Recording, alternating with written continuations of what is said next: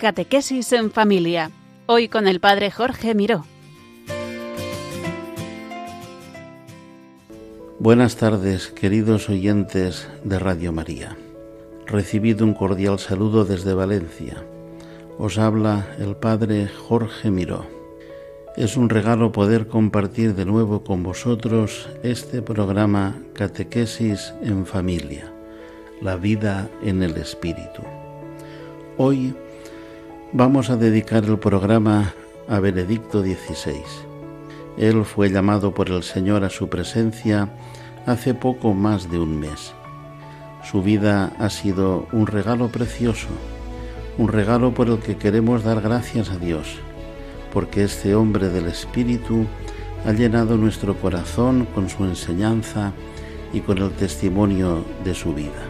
Vamos a comenzar invocando al Espíritu Santo, como siempre al Espíritu Santo para que haga que estas palabras lleguen a nuestro corazón y transformen nuestra vida. Ven, ven Espíritu Santo, ven y derrámate con poder sobre mí, sobre cada uno de los que escuchamos este programa. Ven, ven y aumentame la fe. Ven y regálame poder vivir una fe eclesial, poder vivir en la comunión eclesial Ven Espíritu Santo y concédeme poder amar a la Iglesia, a mi parroquia, a mi comunidad en la que me has llamado a vivir la fe. Ven Espíritu Consolador, entra en mis sufrimientos, en mi dolor, en mis heridas con la Iglesia, en mis dudas, en mi falta de testimonio, en mis juicios y murmuraciones, en mi falta de ilusión. Hazlo todo nuevo que cada día pueda ver el amor y la cercanía de Dios. Ven, Padre de los pobres, entra en mis debilidades, en mis pobrezas, para que ahí, donde yo soy débil, pueda ver la victoria de Jesucristo en mi vida. Y ahora, mientras escuchamos este canto de invocación al Espíritu, te invito a que tú, en el silencio de tu corazón, ahí donde estés, invoques también al Espíritu Santo para que venga a tu vida, a tu historia concreta, a tu situación concreta en la que hoy estás viviendo. Ven, pídele que venga.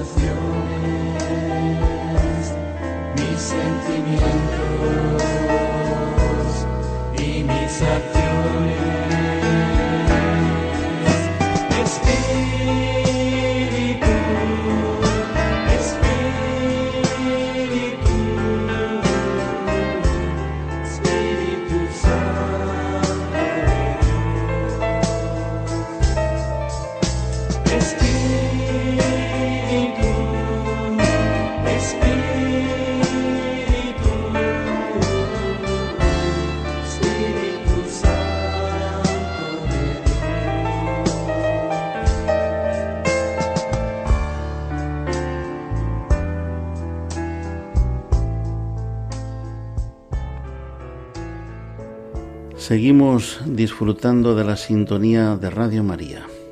Estamos escuchando el programa Catequesis en Familia con el Padre Jorge Miró. Hace 40 años, el cardenal Joseph Ratzinger pronunció en Lyon y en París unas conferencias sobre la transmisión de la fe y las fuentes de la fe. Como estamos en el programa Catequesis en Familia, vamos a recordar qué nos decía entonces el cardenal Ratzinger sobre el tema de la catequesis. Él era entonces el prefecto de la Congregación para la Doctrina de la Fe. Él presidía una comisión a la que el Papa Juan Pablo II había encomendado la redacción de un nuevo catecismo. Este catecismo, el Catecismo de la Iglesia Católica, publicado en el año 1992, es uno de los grandes frutos del Concilio Vaticano II. Recomendamos a todos la lectura y la meditación del Catecismo de la Iglesia Católica, especialmente a los que tenéis tareas pastorales, a los catequistas, educadores, a todos en general. Aquí en nuestra querida Radio María tenemos varios programas sobre el catecismo y el compendio del catecismo. Comenzaba entonces en estas conferencias el cardenal Ratzinger recordándonos que pertenece a la esencia de la fe cristiana la transmisión de la fe.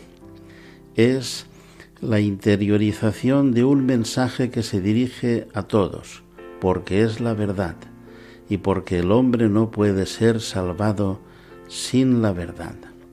Por eso la catequesis, la transmisión de la fe, ha sido desde el principio una función vital y central en la Iglesia y debe seguir siéndolo.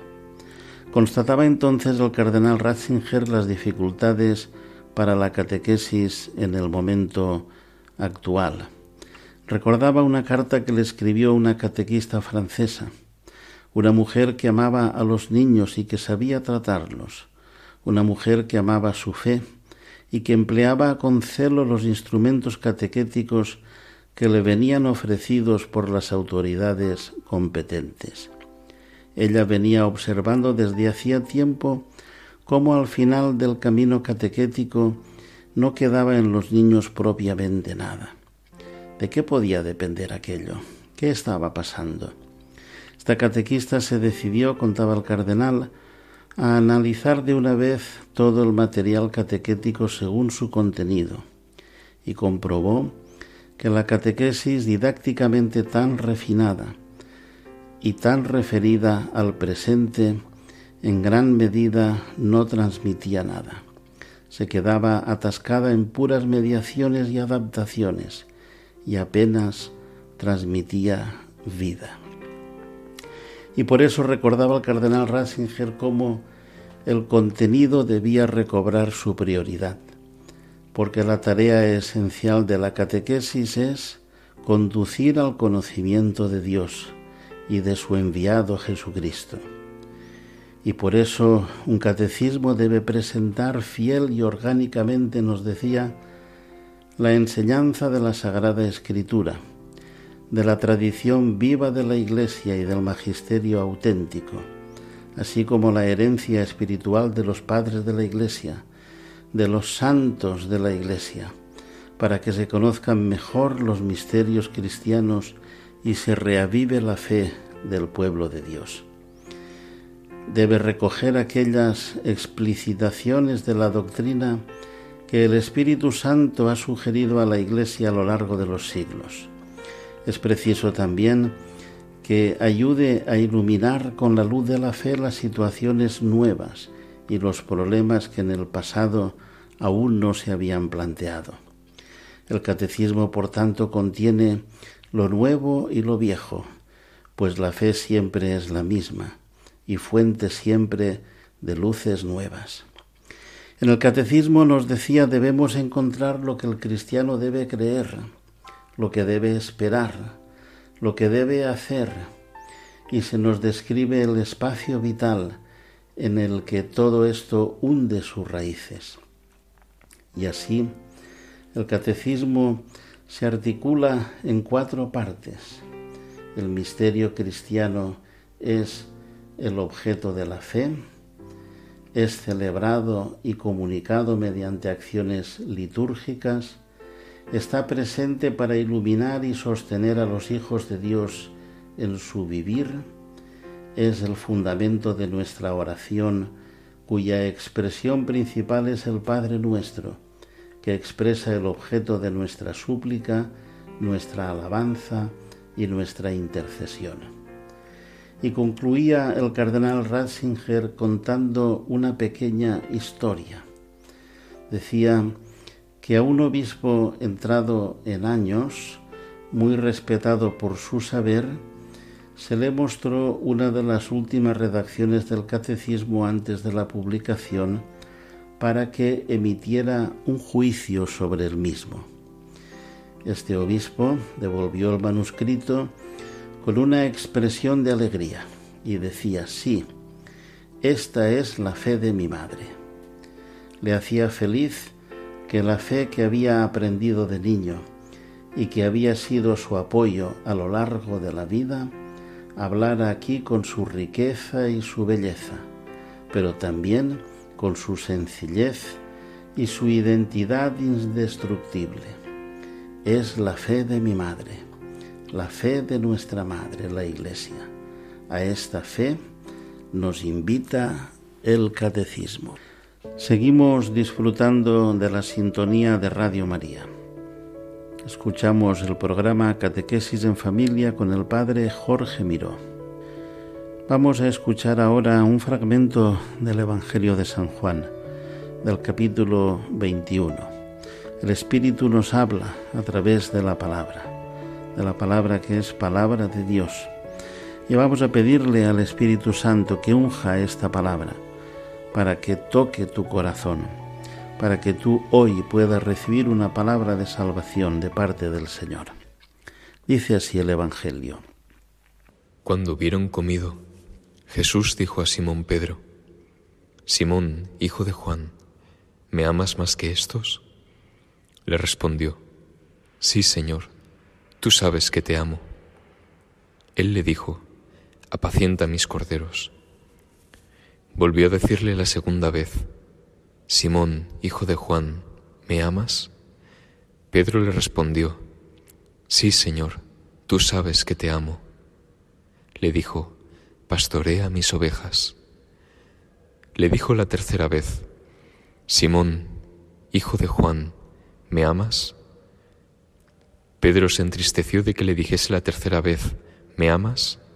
Y le respondió, Señor, tú lo sabes todo tú sabes que te amo. Jesús le dijo, apacienta mis ovejas. En verdad, en verdad te digo, cuando eras más joven te ceñías e ibas a donde querías, mas cuando ya seas viejo, extenderás tus manos y te ceñirá otro y te llevará a donde no quieras ir. Esto dijo, dando a entender con qué muerte había de glorificar a Dios. Y dicho esto, añadió, sígueme. Palabra del Señor. El Papa Benedicto XVI nos dio una preciosa catequesis sobre este texto el 24 de mayo del año 2006. Comentaba este texto diciendo que la generosa impetuosidad de Pedro no lo libra de los peligros vinculados a la debilidad humana. Y por eso también nosotros podemos reconocer esto mismo en nuestra vida. Pedro siguió a Jesús con entusiasmo, superó la prueba de la fe abandonándose a Él. Sin embargo, llega el momento en que también Él cede al miedo y cae y traiciona al Maestro. Y nos recordaba Benedicto XVI cómo la escuela de la fe no es una marcha triunfal, sino un camino salpicado de sufrimientos y de amor, de pruebas y de fidelidad que hay que renovar todos los días. Pedro, que había prometido fidelidad absoluta, experimenta la amargura y la humillación de haber negado a Cristo. Él aprende a costa suya el camino de la humildad. También Pedro tiene que aprender que es débil y necesita perdón. Cuando finalmente se le cae la máscara y entiende la verdad de su corazón débil de pecador creyente, estalla en un llanto de arrepentimiento liberador. Tras este llanto, nos decía Benedicto XVI, Pedro ya está preparado para su misión. Y entonces, en una mañana de primavera, Jesucristo resucitado le confiará esta misión, como hemos escuchado en el Evangelio. El encuentro tendrá lugar a la orilla del lago de Tiberíades.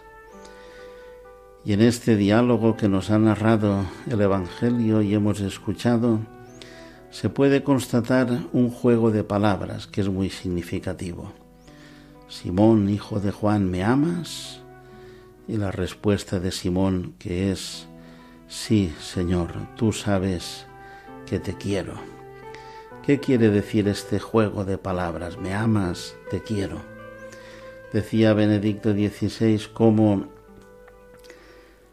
el verbo amar en griego expresa un amor sin reservas, un amor total e incondicional, mientras que el querer expresa el amor de amistad, un amor tierno pero no total.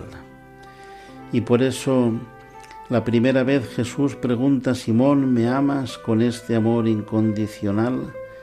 Y ante la realidad de la debilidad que ha experimentado ya Pedro, dice con humildad, Señor, tú sabes que te quiero. Es decir, te amo con mi pobre amor humano. Pero Jesucristo insiste, Simón, ¿me amas con este amor total que yo quiero? Y Pedro repite la respuesta de su humilde amor humano. Señor, te quiero como sé querer. Y la tercera vez Jesús solo le dice, Simón, ¿me quieres? Simón comprende que a Jesús le basta su amor pobre, el único del que es capaz, y sin embargo se entristece porque el Señor se lo ha tenido que decir de ese modo. Por eso le responde, Señor, tú lo sabes todo, tú sabes que te quiero. Parecería que Jesús se ha adaptado a Pedro en vez de que Pedro se adaptara a Jesús. Pero precisamente esta adaptación divina da esperanza al discípulo que ha experimentado el sufrimiento de la infidelidad. De aquí nace la confianza, confianza que lo hace capaz de seguirlo hasta el final. Con esto indicaba la clase de muerte con que iba a glorificar a Dios y dicho esto añadió, Sígueme. Desde aquel día Pedro siguió al Maestro con la conciencia clara de su propia fragilidad, pero esta conciencia no lo desalentó, pues sabía que podía contar con la presencia del resucitado a su lado. Así, del ingenuo entusiasmo de la adhesión inicial, pasando por la experiencia dolorosa de la negación y el llanto de la conversión, Pedro llegó a fiarse de ese Jesús que se adaptó a su pobre capacidad de amor. Y así también a nosotros nos muestra el camino a pesar de toda nuestra debilidad. Sabemos que Jesús se adapta a nuestra debilidad nosotros lo seguimos con nuestra pobre capacidad de amor y sabemos que Jesús es bueno y nos acepta. Y ahora mientras vamos escuchando un fragmento de este precioso canto de Martín Valverde, yo te invito a que con este canto ores, dialogues, tengas este diálogo que tuvo Jesús con Pedro, tenlo tú también ahora con el Señor. Ora, desde la experiencia de tu debilidad, de tu fragilidad, sabiendo que el Señor también te dice a ti hoy, Simón, ¿me quieres?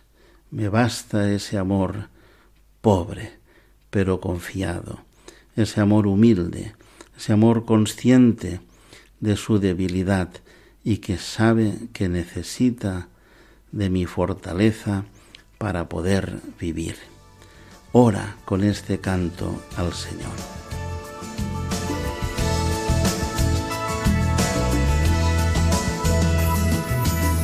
Cuando soy débil, yo soy testigo tu fuerza en mí. Cuando soy débil, es cuando triunfa tu poder en mí, Señor. Tu amor se muestra pleno en mí, cuando más débil me encuentro, Señor. Y hoy me alegro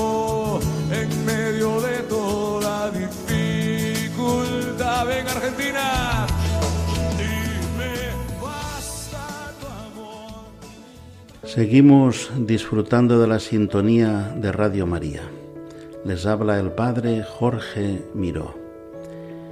El Espíritu Santo actúa en la historia y habla también a través del magisterio del Papa de una manera muy especial.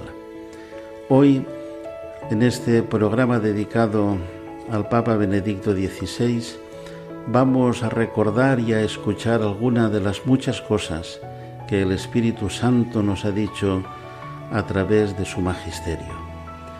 El magisterio del Papa Benedicto XVI es muy rico, no solo por su contenido profundo, sino también por su extensión. Más de 15.000 páginas ocupan el magisterio de este Papa. Por eso vamos aquí solamente pues a, a subrayar algunas cosas que nos dijo en español para que las podamos escuchar y otras que queremos recordar de una manera también especial. Comenzamos con la primera y principal de todas las verdades de nuestra fe que el Papa nos recordó en la vigilia de la Jornada Mundial de la Juventud en Madrid en el año 2011 en medio de una impresionante tormenta. ¿Cómo puede un joven ser fiel a la fe cristiana y seguir aspirando a grandes ideales en la sociedad actual? En el Evangelio que hemos escuchado, Jesús nos da una respuesta a esta importante cuestión. Como el Padre me ha amado, así os he amado A esta pregunta el Papa no pudo responder en directo, porque tuvo que interrumpir la homilía a causa de la tormenta y del vendaval. Pero esta es la respuesta que nos dejó escrita. Dios nos ama. Esta es la gran verdad de nuestra vida y que da sentido a todo lo demás. No somos fruto de la casualidad o la irracionalidad sino que en el origen de nuestra existencia hay un proyecto de amor de Dios. Permanecer en su amor significa entonces vivir arraigados en la fe, porque la fe no es la simple aceptación de unas verdades abstractas, sino una relación íntima con Cristo que nos lleva a abrir nuestro corazón a este misterio de amor y a vivir como personas que se saben amadas por Dios. Si permanecéis en el amor de Cristo, arraigados en la fe, encontraréis aun en medio de contrariedades y sufrimientos la raíz del gozo y la alegría. La fe no se opone a vuestros ideales más altos, al contrario, los exalta y perfecciona. Queridos jóvenes, nos decía, no os conforméis con menos que la verdad y el amor. No os conforméis con menos que Cristo. Pero ¿qué es la fe? Nos respondió a esta pregunta en la misa de cuatro vientos. La fe no es fruto de esfuerzo humano, de su razón, sino que es un don de Dios. Dichoso tú, Simón, hijo de Jonás, porque eso no te lo ha revelado ni la carne, ni la sangre, sino mi Padre que está en los cielos. Tiene su origen en la iniciativa de Dios que nos desvela su intimidad y nos invita a participar de su misma vida divina. La fe no proporciona solo alguna información sobre la identidad de Cristo, sino que supone una relación personal con Él, la atención de toda la persona con su inteligencia, voluntad y sentimientos a la manifestación que Dios hace de sí mismo. Pero Dios no nos ha creado para la soledad, sino para la relación, para la comunión, para la donación. No se puede seguir a Jesús en solitario quien cede a la tentación de ir por su cuenta o de vivir la vida según la mentalidad individualista que predomina en la sociedad, corre el riesgo de no, de no encontrar nunca a Jesucristo o de acabar siguiendo una imagen falsa de Él. También nos invitaba a amar a la Iglesia y a cuidar nuestra fe. Fe es apoyarse en la fe de tus hermanos y que tu fe sirva igualmente de apoyo para, para la de otros. Os pido, queridos amigos, que améis a la Iglesia, que os ha engendrado en la fe, que os ha ayudado a conocer mejor a Cristo, que os ha hecho descubrir la belleza de su amor. Para el crecimiento de vuestra amistad con Cristo es fundamental reconocer la importancia de vuestra gozosa inserción en las parroquias, comunidades y movimientos, así como la participación en la Eucaristía de cada domingo, la recepción frecuente del sacramento del perdón y el cultivo de la oración y meditación de la palabra de Dios. Nos invitaba a buscar la verdad y a descubrir que fe y razón son necesarias y complementarias en la búsqueda de la verdad. La verdad es un anhelo del ser humano y buscarla siempre supone un ejercicio de auténtica libertad. Muchos, sin embargo, prefieren los atajos e intentan eludir esta tarea. Algunos, como Poncio Pilato, ironizan con la posibilidad de poder conocer la verdad, proclamando la incapacidad del hombre para alcanzarla o negando que exista una verdad para todos. Esta actitud, como en el caso del escepticismo y el relativismo, produce un cambio en el corazón, haciéndolos fríos, vacilantes, distantes de los demás y encerrados en sí mismos. Personas que se lavan las manos como el gobernador romano y dejan correr el agua de la historia sin comprometerse. Por otra parte, hay otros que interpretan mal esta búsqueda de la verdad, llevándolos a la irracionalidad y al fanatismo, encerrándose en su verdad intentando imponerla a los demás. Son como aquellos legalistas obcecados que al ver a Jesús golpeado y sangrante gritan enfurecidos, crucifícolo. Sin embargo, quien actúa irracionalmente no puede llegar a ser discípulo de Jesús. Fe y razón son necesarias y complementarias en la búsqueda de la verdad. Dios creó al hombre con una innata vocación a la verdad y para esto lo dotó de razón. No es ciertamente la irracionalidad, sino el afán de verdad lo que promueve la fe cristiana. Y también a descubrir que la verdad es necesaria para alcanzar la libertad. La verdad sobre el hombre es un presupuesto ineludible para alcanzar la libertad, pues en ella descubrimos los fundamentos de una ética con la que todos pueden confrontarse y que contiene formulaciones claras y precisas sobre la vida y la muerte, los deberes y los derechos, el matrimonio, la familia, y la sociedad, en definitiva sobre la dignidad inviolable del ser humano.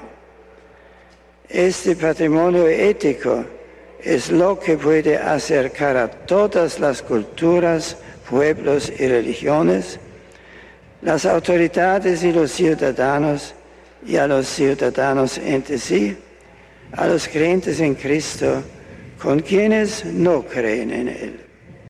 El Señor me concedió la gracia de poder participar en las tres jornadas mundiales de la juventud que presidió el Papa Benedicto XVI, Colonia, Sydney y Madrid. Fue para mí un regalo inmenso. La Jornada Mundial de la Juventud de Colonia se celebró a los pocos meses de la muerte de San Juan Pablo II, y en algunos ambientes se dudaba de la capacidad de Benedicto XVI para conectar con los jóvenes.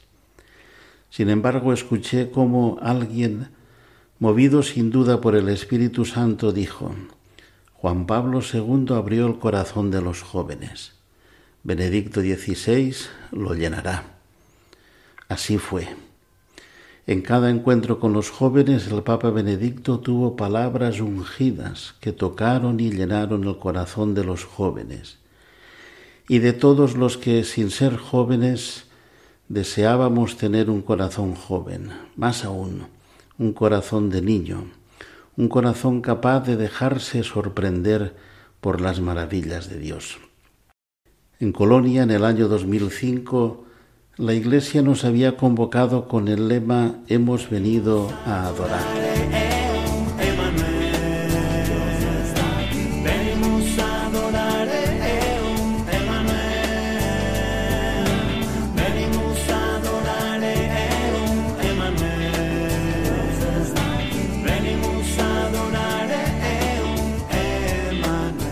recordando la peregrinación de los misteriosos magos de Oriente, sus reliquias se veneran en la Catedral de Colonia, Benedicto XVI nos invitaba a poner a Dios en el centro, a dirigir la mirada al Dios viviente que es nuestro Creador, el garante de nuestra libertad, el garante de lo que es realmente bueno y auténtico.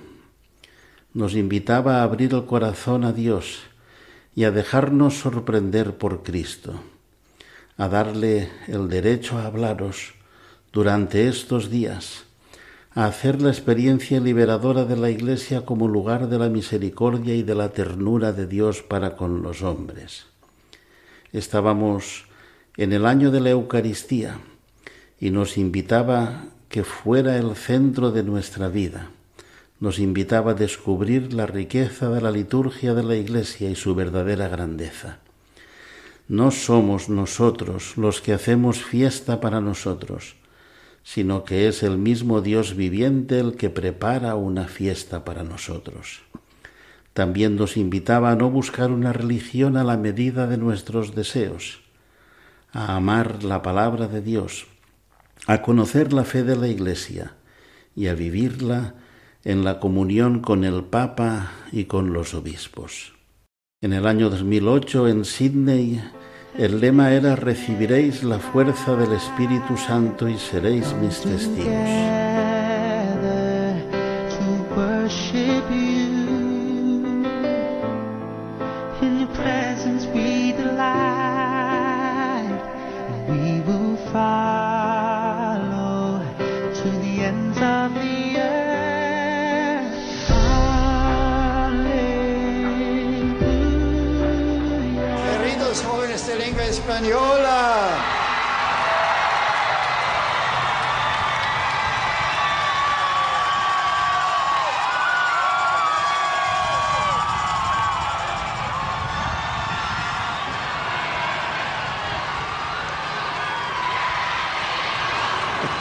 Testigos del Señor en todos los lugares de la tierra.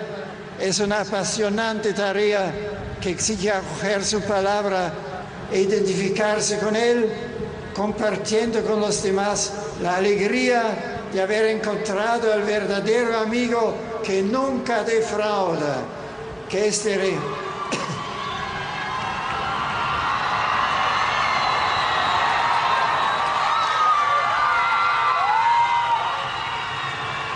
que este reto a grande vuestra generosidad un saludo muy cordial a todos.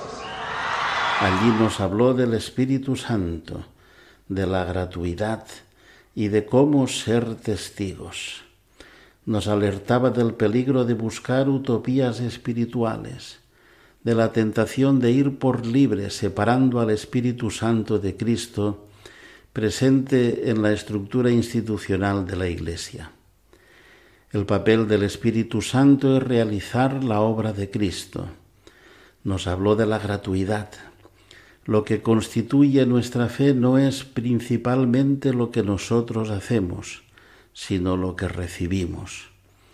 Los dones del Espíritu no son ni un premio ni un reconocimiento, son simplemente dados, dones.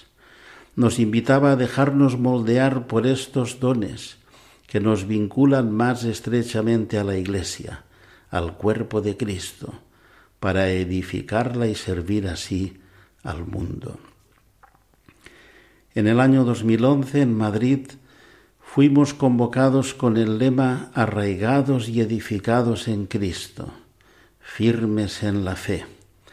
En la convocatoria nos decía que arraigada evoca el árbol y las raíces que lo alimentan. Edificado se refiere a la construcción, firme alude al crecimiento de la fuerza física o moral. Se trata de imágenes muy elocuentes.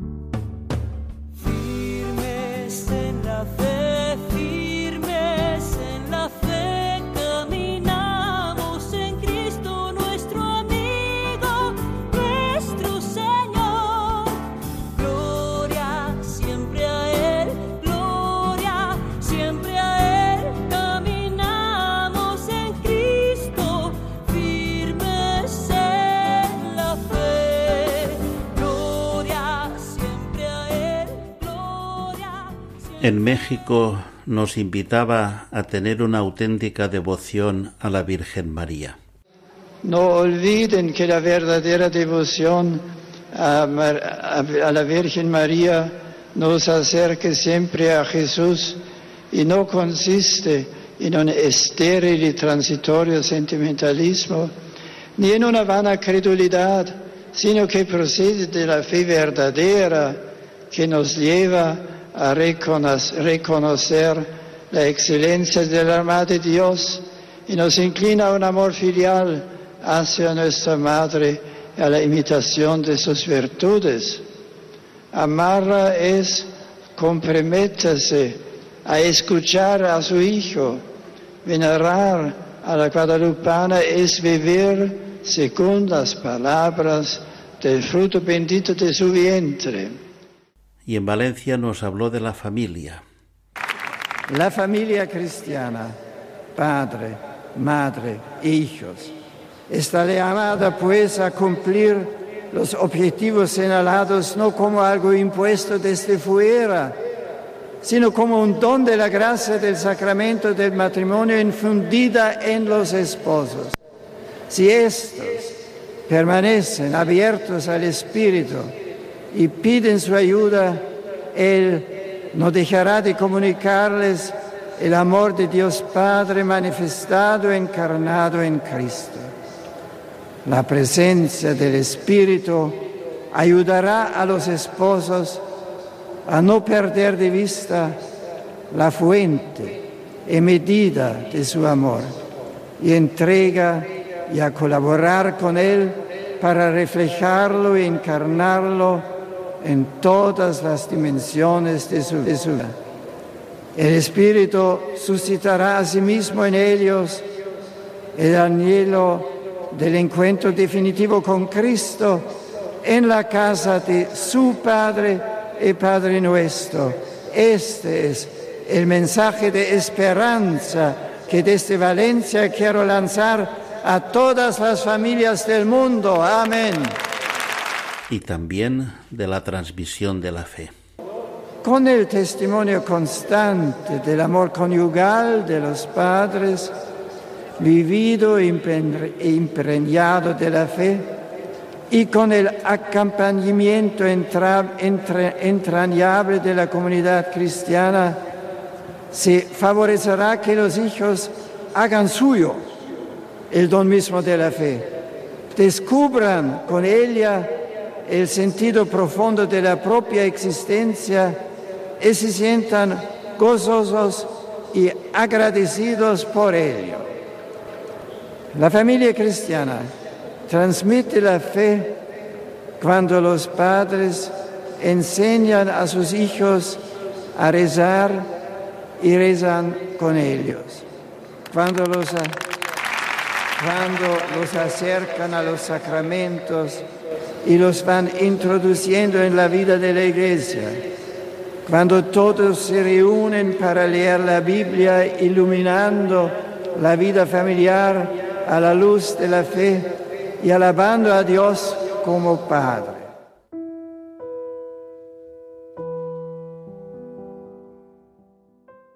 Gracias, Señor, por el gran regalo del Papa Benedicto XVI. Gracias a todos vosotros, oyentes de Radio María. Si quieres volver a escuchar este programa o descargarlo, entra en la página web www.radiomaria.es en la sección de podcast. Si quieres recibirlo en casa, llama al teléfono 918228010 para pedirlo y te enviarán el CD. Desde Valencia he recibido un cordial saludo y la bendición de Dios Todopoderoso, Padre, Hijo y Espíritu Santo descienda sobre vosotros y os acompañe siempre.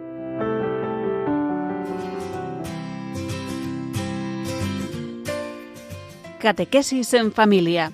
Hoy con el Padre Jorge Miró.